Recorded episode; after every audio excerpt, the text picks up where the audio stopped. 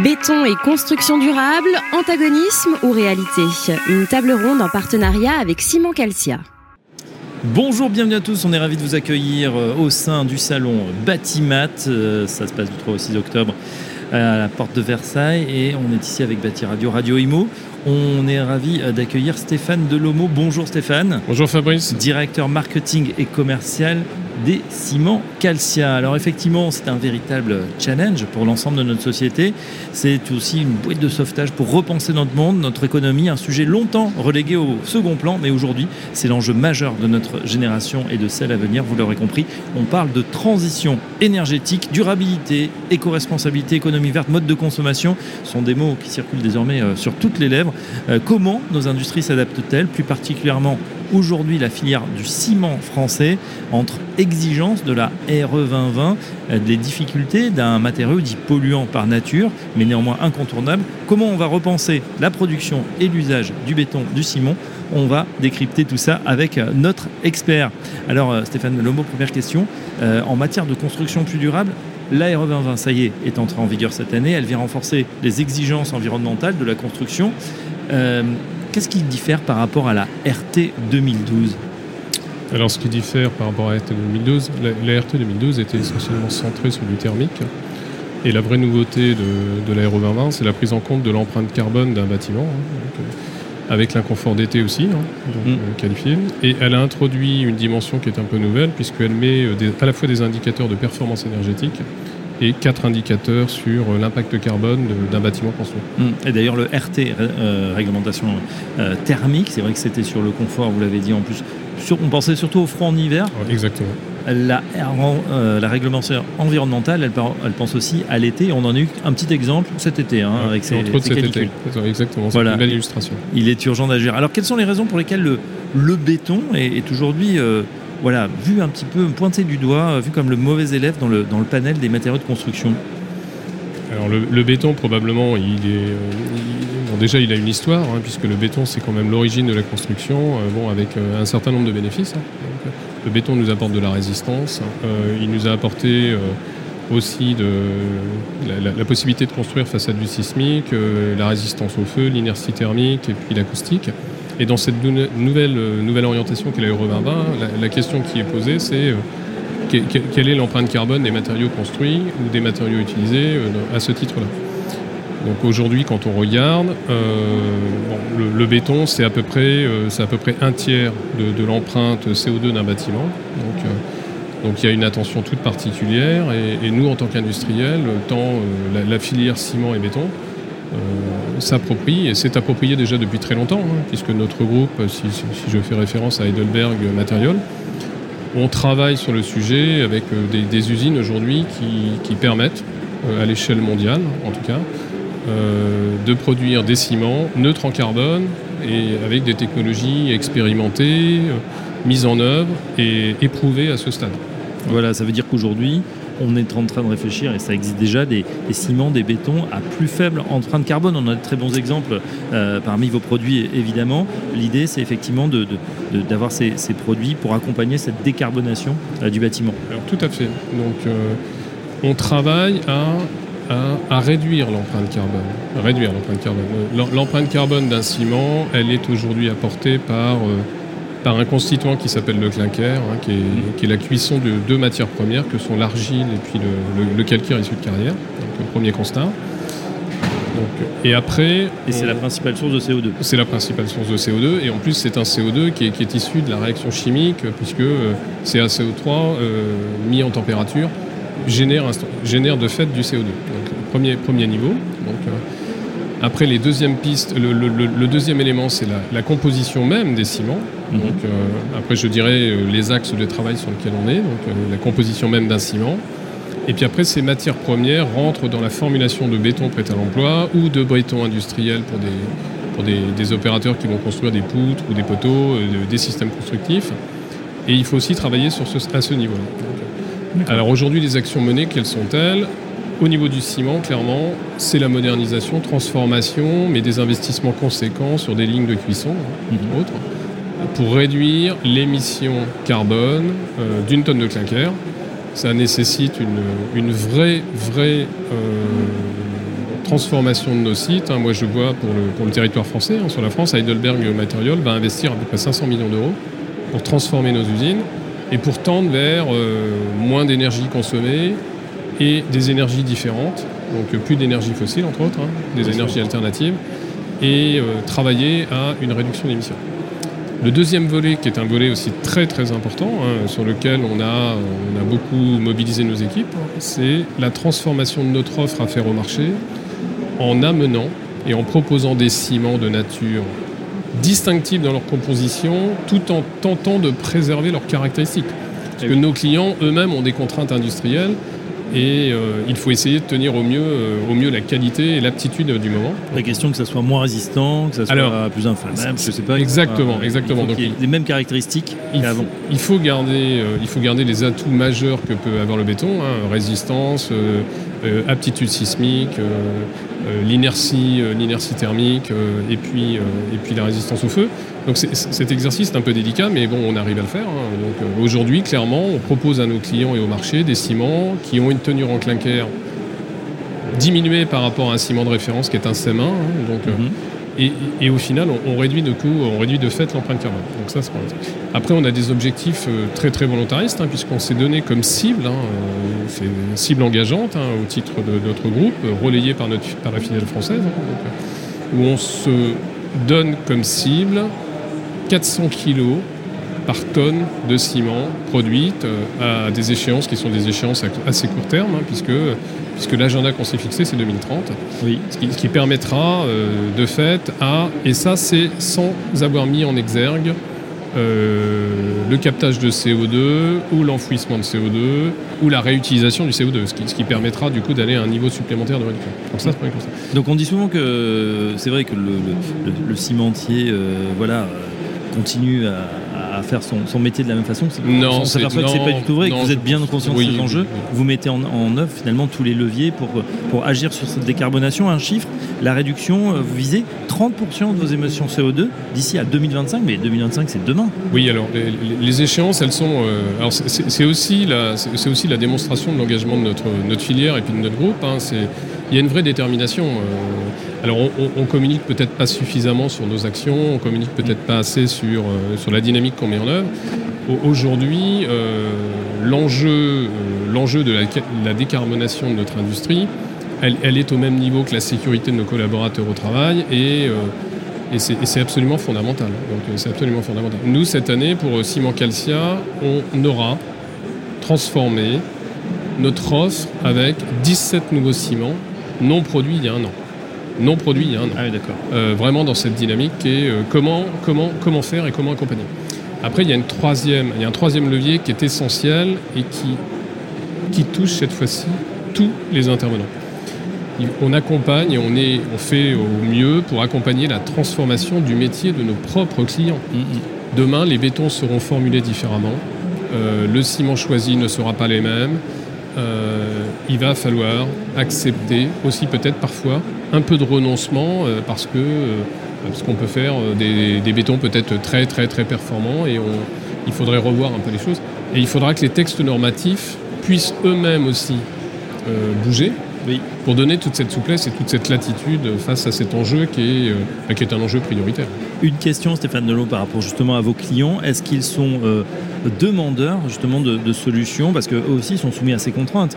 Euh, est-ce qu'ils les étudient en interne ou est-ce qu'ils viennent voir pour vous dire voilà, qu'est-ce que vous nous proposez? Nous, on veut avancer également sur ces sujets. De, manière très concrète, je, je pense que l'agenda il s'est un peu accéléré depuis un an on a beaucoup parlé de CO2 pendant, pendant quelques temps, on a beaucoup parlé un peu de, la sobriété énergétique de nos industries. Mais là, ça s'est vraiment accéléré. Mm. Euh, alors ça s'est accéléré probablement par maturité, par aussi euh, une communication renforcée dans le marché. Et aujourd'hui, on n'a pas de clients qui ne se soient pas au même titre que nous appropriés cet enjeu. Donc on est, on est dans une approche très collaborative. Euh, soit on va vers nos clients et on leur propose des options, une forme d'accompagnement, ou à l'inverse, ils ont inscrit dans leur feuille de route, qui est aussi la décarbonation de leurs propres produits ou dans leur dynamique de RSE, des enjeux volontaristes de réduction qui sont à peu près de même nature que les nôtres, 30%, alors soit c'est 2025-2030, mais mhm. donc c'est vraiment un trait d'union et, je crois que ça fédère, ça, fédère toute la profession et ça, ça crée vraiment une, une, relation un peu particulière d'innovation, de, de co-développement et euh, parce que il en va de la sauvegarde de cette filière béton et, de ce produit comme un système constructif euh, temporel et du présent bien évidemment, mais de demain aussi. Il, est, il est, menacé le béton. Euh, on, entend de plus en plus parler effectivement de, métaux, de matériaux pardon, biosourcés, géosourcés. Le, béton, il, peut résister dans ce cas de figure ou vous allez vous faire grignoter des parts de marché Alors, moi, je, je, pense que la construction de demain, elle va intégrer euh, des, éléments un peu distinctifs. Et mm. Même si je, porte, je, porte la filière béton et je, travaille dans un groupe qui produit du ciment, du béton et du granulaire, mais je, pense que demain, on va aller vers la mixité des matériaux. En fait. Mm. Il, faut, euh, il faut intégrer que euh, on ne soit pas tout dans une solution, tout dans une autre. C'est aussi l'intérêt. Euh, N'oublions pas un mix énergétique. Un mix, on aura un mix aussi des matériaux. Probablement, probablement. Après, euh, la façon dont on va bâtir les bâtiments, l'orientation, le positionnement des fenêtres, euh, comment, mm. comment vivre dans ce bâtiment, comment le concevoir aussi, mais dans, une échelle qui est un peu distinctive de ce qu'on faisait au jour d'aujourd'hui, parce que on parle de construire un bâtiment, mais il faut le construire. Il y a sa vie en exploitation, mais il y a une nouvelle dimension aussi qui est apparue, hein, c'est la déconstruction du bâtiment. Que fait-on une fois qu'on a déconstruit du bâtiment? C'est quoi la réversibilité du bâtiment? Et là, finalement, la, chaîne, ce qu'on appelle l'anis du cycle de vie. Hein, exactement. De euh, finalement, de la production à la déconstruction et au recyclage. Et au recyclage.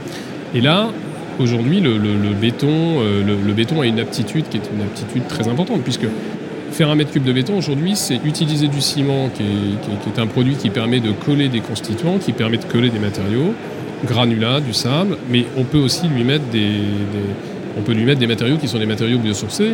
On, sait même faire des bétons de bois aujourd'hui. Hein, donc, euh, donc, donc, la particularité du béton, elle est, euh, il a une aptitude de forme sans limite. Il peut avoir des rendus esthétiques euh, architecturaux qui, donnent totale satisfaction aux architectes, aux maîtres d'ouvrage.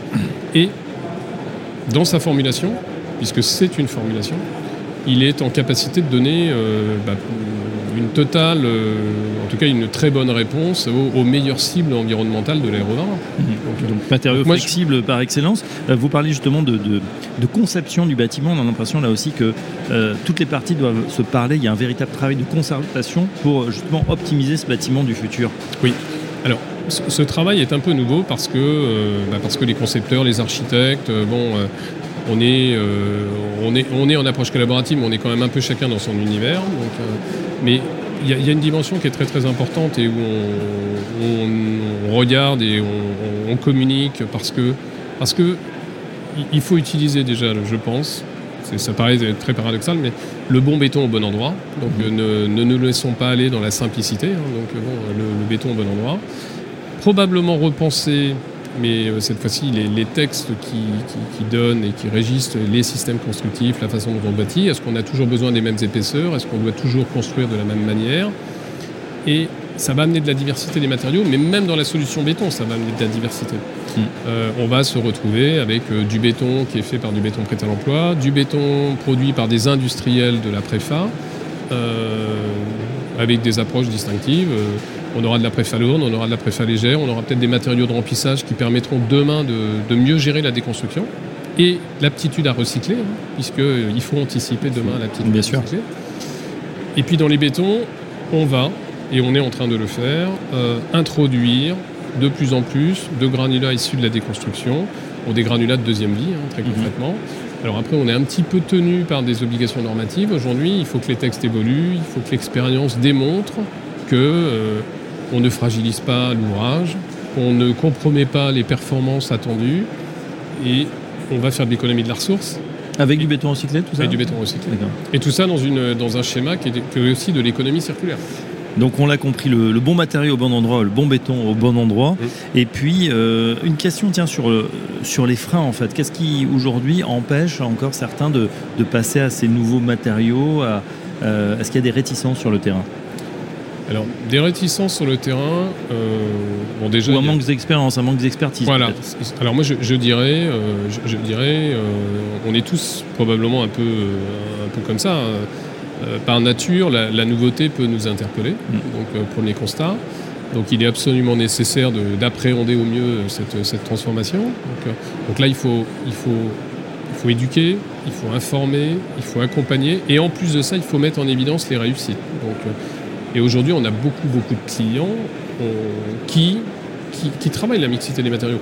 Moi, on a un client euh, qui, est un client de Simon Calcia qui a trouvé une, innovation qui est assez marquante. Hein. donc, euh, il combine aujourd'hui euh, du béton et du bois pour être capable de proposer au marché un nouveau système constructif qui n'existait absolument pas il y a 18 mois. Hein. Donc, il y a simplement 18 mois.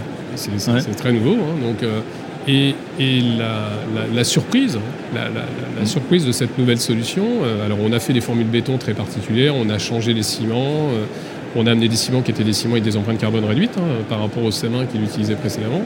Et aujourd'hui, il, il intègre ce produit mix, y compris dans des constructions bois. D'accord. Donc, donc, je pense que l'innovation, elle est, elle, est, porteuse euh, à la fois de.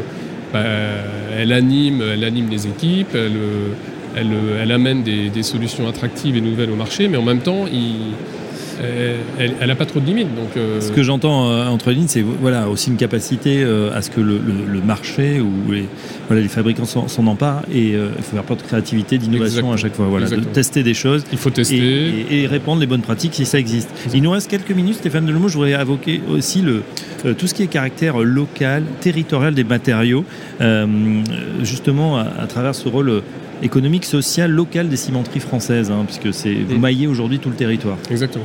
Alors après, notre industrie, elle a une particularité. Bon, je, pense qu'elle n'est pas délocalisable. Hein, donc euh, bon, euh, premier constat. Euh, en général, on fait le ciment. On produit le ciment que l'on vend dans un rayon de 200 km. Mmh. C'est à peu près ça. On consomme des matières qui sont des matières in situ. et après, il y a une dimension qui est toute nouvelle, mais qui, va s'enrichir hein, et qui, va, qui, va, qui, ne va pas cesser de croître on, est dans la transformation industrielle que l'on mène, on ne va plus consommer de combustibles fossiles. Donc combustibles fossiles, charbon, pepcock, mais on va consommer des combustibles dits alternatifs. Et les combustibles alternatifs sont des matériaux mhm. issus de la vie de tous les jours. Donc, euh, Comme quoi? Ça peut être des solvants, ça peut être des peintures, euh, ça peut être euh, des, des, matières bah, imaginons euh, toute matière possible transformée. Donc des eaux polluées, farine animale, des semences impropres, en fait ce qu'on appelle communément des déchets, plus aujourd'hui des matières parce qu'on sait que bah, voilà, rien ne se crée, rien, Exactement. tout se transforme. Tout, se transforme. Donc, euh, et ça c'est l'aptitude du process cimentier parce que pour faire du clinker, c'est une température de flamme qui est proche de 2000 degrés. Et à 2000 degrés, vous avez absolument aucune incertitude sur la, sur, la, bonne, euh, la, bonne utilisation, la bonne, la bonne combinaison et la bonne exploitation des matières que vous introduisez. Et, la filière aujourd'hui est engagée pour euh, arriver à des taux de combustibles alternatifs de l'ordre de 80%, ce qui mm. est très très conséquent. Et, c'est un vrai rôle sociétal. Hein. donc, euh, on brûle, nous, dans certains de nos sites, des, pneus des pneus de voiture. Donc euh, bon, déchiquetés, broyés, très fins, et si on ne le faisait pas, on les retrouverait peut-être dans des décharges sauvages. Mm. ça, permettrait, vous dites, d'économiser jusqu'à près de 2 millions de tonnes, c'est ça? Oui, ouais, c'est 2 millions de tonnes. Exactement.